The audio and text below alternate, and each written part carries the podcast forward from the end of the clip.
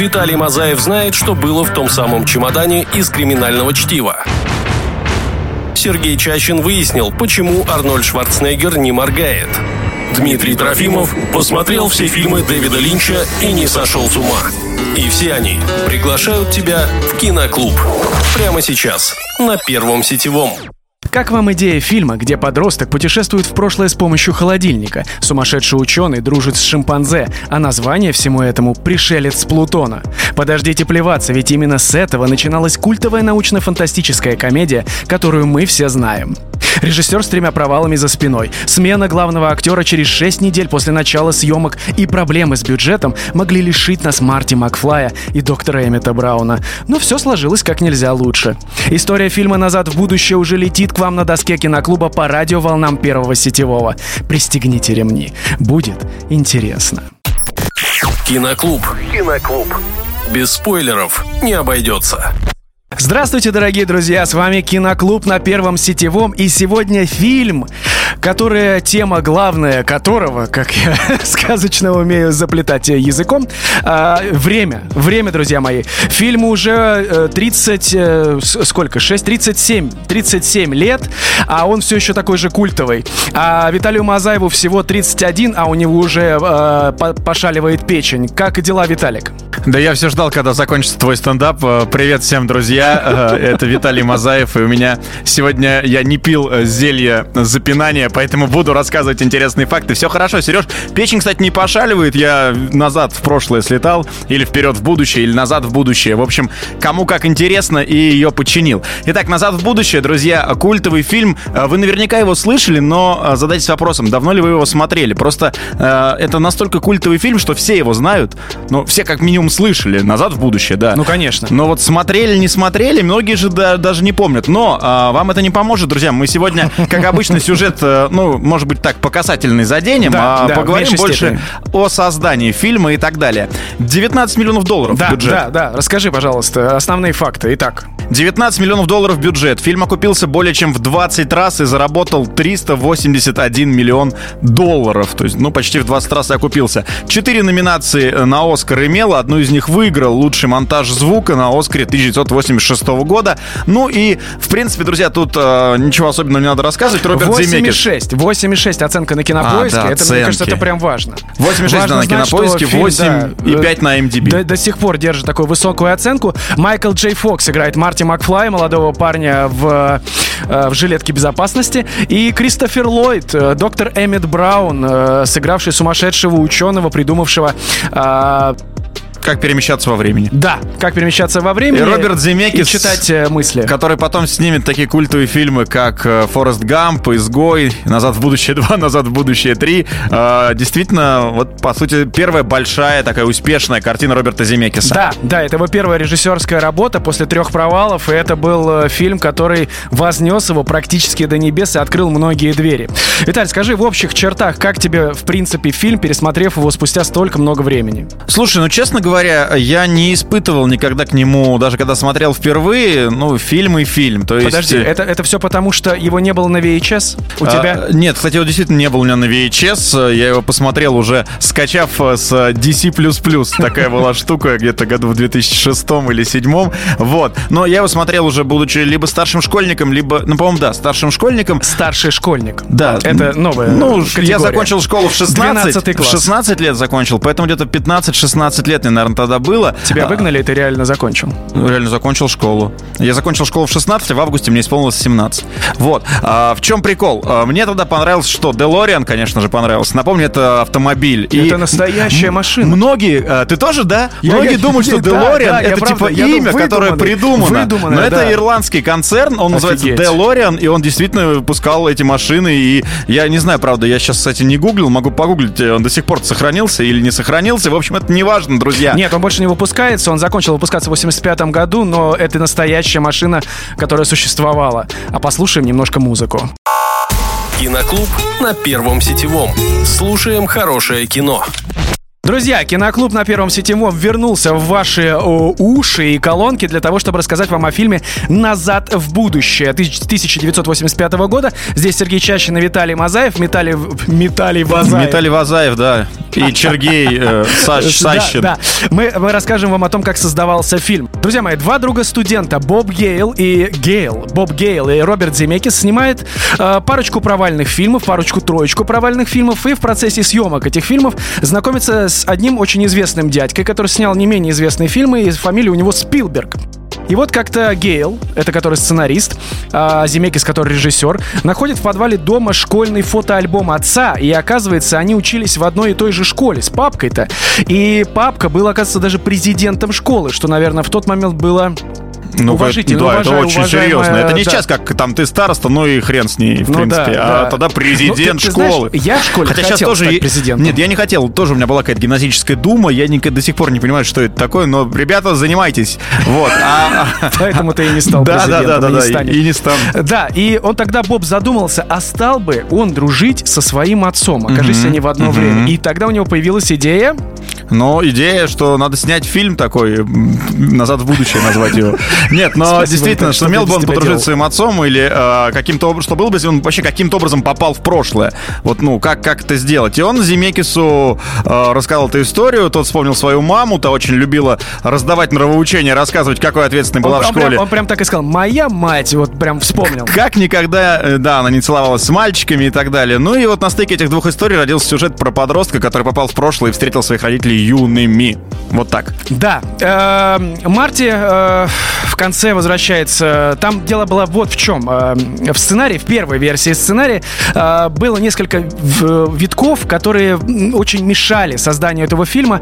Э, то, что Марти в конце возвращался в будущее благодаря ядерному взрыву. Это нужно было еще как-то сделать с помощью графики. Э, и этот ядерный взрыв высвобождал огромное количество энергии для телепортации. У доктора Брауна в первой версии был домашний шимпанзе. Ам, Виталик, Да. Есть ли у тебя домашний шимпанзе? У меня вообще нет домашних животных, э, вот, я Потому их, что я их успешно, да нет, я их просто сам успешно замещаю. Ну и действительно, кормить еще кого-то, когда самому есть нечего, это странный альтруизм, я никогда его не понимал. Так вот, да, э, простят мне все владельцы домашних шимпанзе, котов и собак. Как, видите, в киноклубе у нас есть один. Сами догадайтесь, кто из нас троих. И машина времени была сконструирована в холодильнике, но позже от этой идеи отказались по двум причинам. Трудности перевозки. Каждый раз героям приходилось загружать и выгружать этот самый холодильник. И второе, они побоялись, что дети, которые могли лезть в холодильнике, э, могли лезть в холодильнике после выхода фильма, что привело бы к неприятным обморожениям и последствиям э, кабачки бы тухли. Да, ну там вообще прикольно, конечно, что да, для защиты от радиации главный герой залезал в свинцовый холодильник, ждал, ждал атомного взрыва, там, не знаю, по часам, оттуда, который отправлял его назад в будущее. Ну и мне кажется, что э, «Индиана Джонс и Королевство Хрустального Черепа» есть такой фильм, вот там есть такая сцена, и, как ты говорил про Спилберга, вот откуда он все это подтырил. Стань членом киноклуба на Первом сетевом. Узнай о культовом кино все. Киноклуб на Первом сетевом вернулся снова назад в будущее, и Виталик э, сравнивал назад в будущее холодильник свинцовый Индиану Джонса. Что? Но это Индиана Джонса, который такой уже Индиана Джонс, который и Королевство Хрустального Черепа, это уже который в 2008 или каком году снял Спилберг, просто чтобы бабок заработать на франшизе. Там очень много вопросов к этому фильму, но там есть сцена, где он прячется в холодильник, герой Харрисона Форда переживает там, ну не а ядерный взрыв или я, я уже не помню. Ну, в общем, а, многие говорят, что Спилберг, так он знаком с Земекисом и... Да, они прям друзья, Да, он, типа, видимо, вспомнил такой, о, давай-ка в этот фильм мы запихнем все то, что я когда-то не запихнул. К тому же у меня есть свободный холодильник. Итак, фильм начинают готовить, э, переписывать немножко сценарий. Внезапно проект закрывают, и Земекис берется за первый попавшийся сценарий как режиссер, потому что баблишки-то надо заработать, и как Виталий сказал, что если даже жрать самому некогда, какая, какая тут шимпанзе. Ибо э, кушать надо, даже режиссером, и он снимает «Роман с камнем».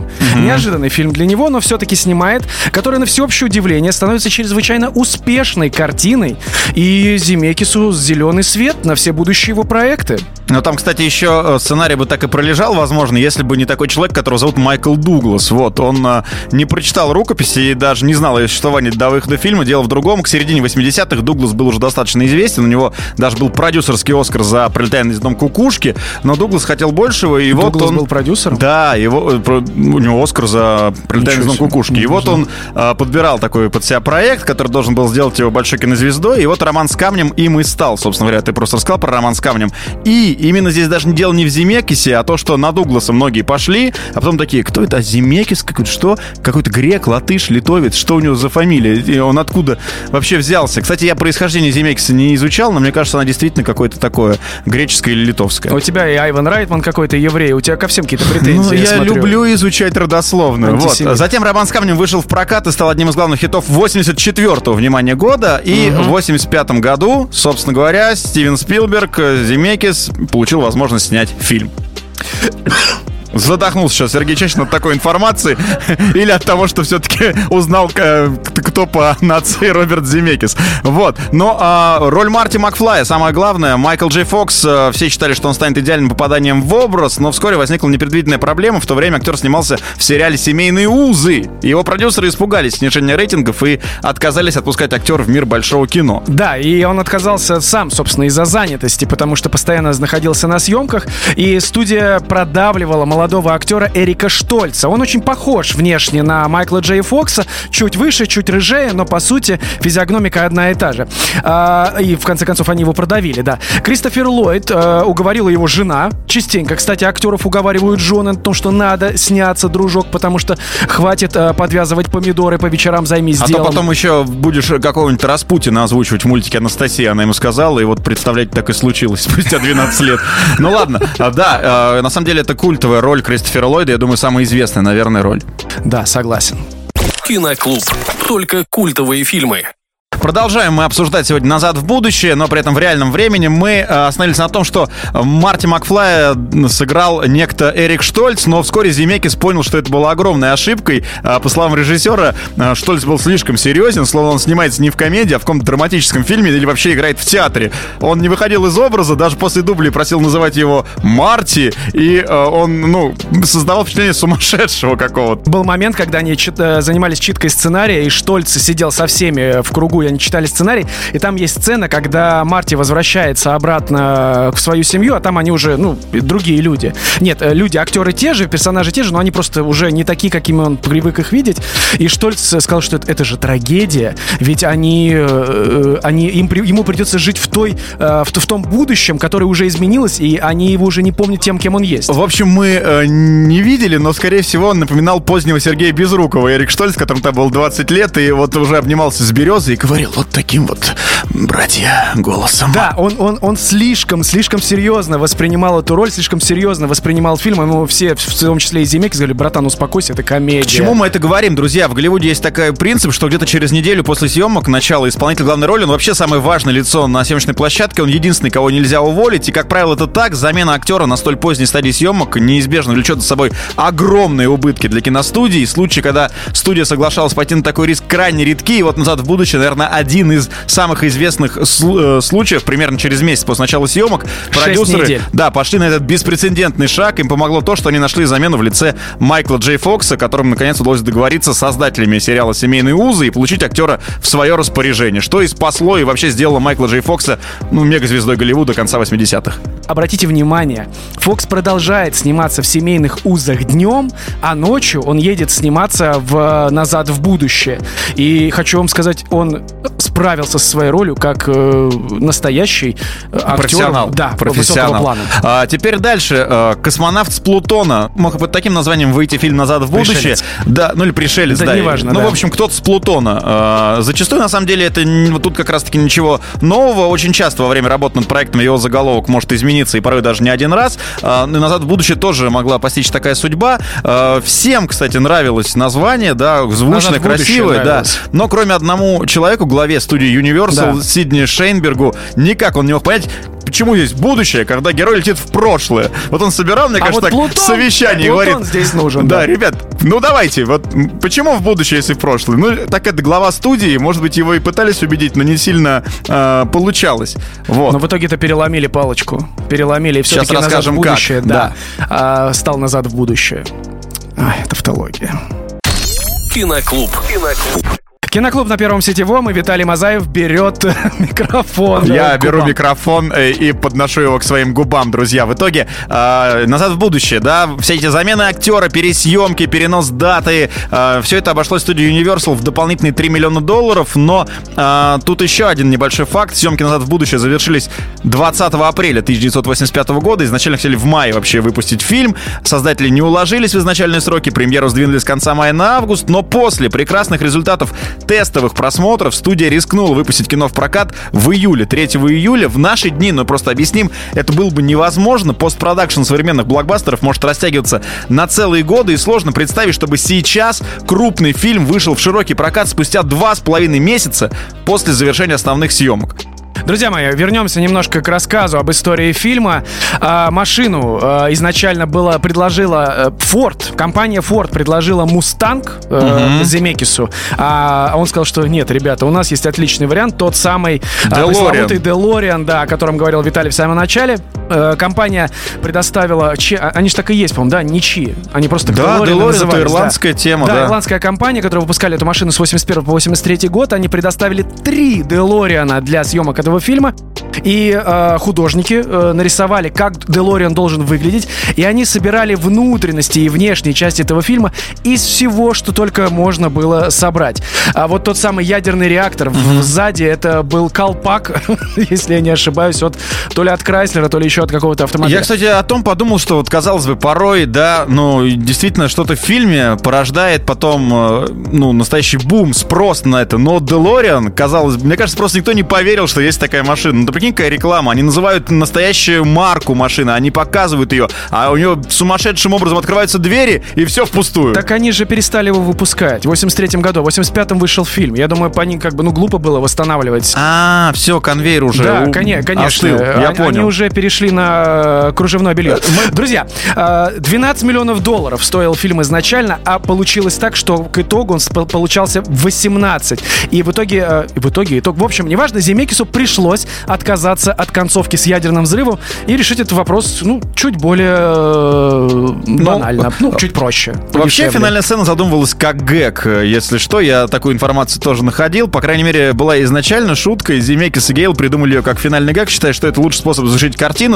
На тот момент они даже не подозревали, что фильм окажется настолько популярным, и что студии и фанаты будут требовать от них продолжения, которое потом и последует «Назад в будущее 2», «Назад в будущее 3», и они даже пожалели, что завершили фильм именно этой сцены, как следует ее не продумав. Она заметно сузила их возможности по созданию сиквела, заранее определив, где будут разворачиваться начальные действия следующего фильма, собственно говоря. Хотел бы рассказать очень забавный факт по поводу Криспина Гловера, который играл отца. Он постоянно выходил из кадра э, и считал, что он должен вести себя именно так, как он считает, и в итоге его внизу ноги обнесли забором, чтобы он находился ровно в тех точках, которые определены э, оператором. Вообще, конечно, у Земекиса каст был сумасшедший. Штольц, который ходит с царскими отыгрышами по площадке, человек, который не может устоять на одном месте, вот так приходится снимать топовое кино.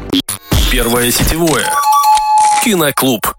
Ну что ж, друзья, это Киноклуб. Мы сегодня обсуждаем «Назад в будущее» культовое произведение искусства Роберта Земекиса. И э, я еще один небольшой факт расскажу, как все-таки, ну, бюджет там пересматривался несколько раз, как немножечко удалось сэкономить. Для декорации главной улицы города, по которой они ездят, ты знаешь, да, были использованы декорации фильма «Гремлины». Нет, Да, нет, который вышел в 84 году, на год раньше. И они такие, вот, я остались дум... прекрасные декорации. Из Москва слезам не верит. Гизмы убираем, вот этих зеленых тоже, и э, ездим на Делориане туда-сюда. Вот. Это про пограничников? Зеленых. Ну, конечно же. Да, их зеленых убирали. А, фильм «Предпоказ» э, вызвал дикий восторг у всех, кто его смотрел, но именно из-за этого произошел перенос премьеры на целых три недели, потому что ребят, ну вы классно справились и сейчас, так давайте покажем его раньше. Что и привело к тому, что тому, что Сергей рассказывает то, что я рассказывал в предыдущем выходе, но отправился назад в прошлое немножечко. Я, да, я, я люблю повторяться. Я не повторяюсь, не повторяюсь, друзья. Но на самом деле, с момента выхода фильма прошло уже, ну, сколько лет? 37 в этом 37, году будет, 37, да? да? А до сих пор,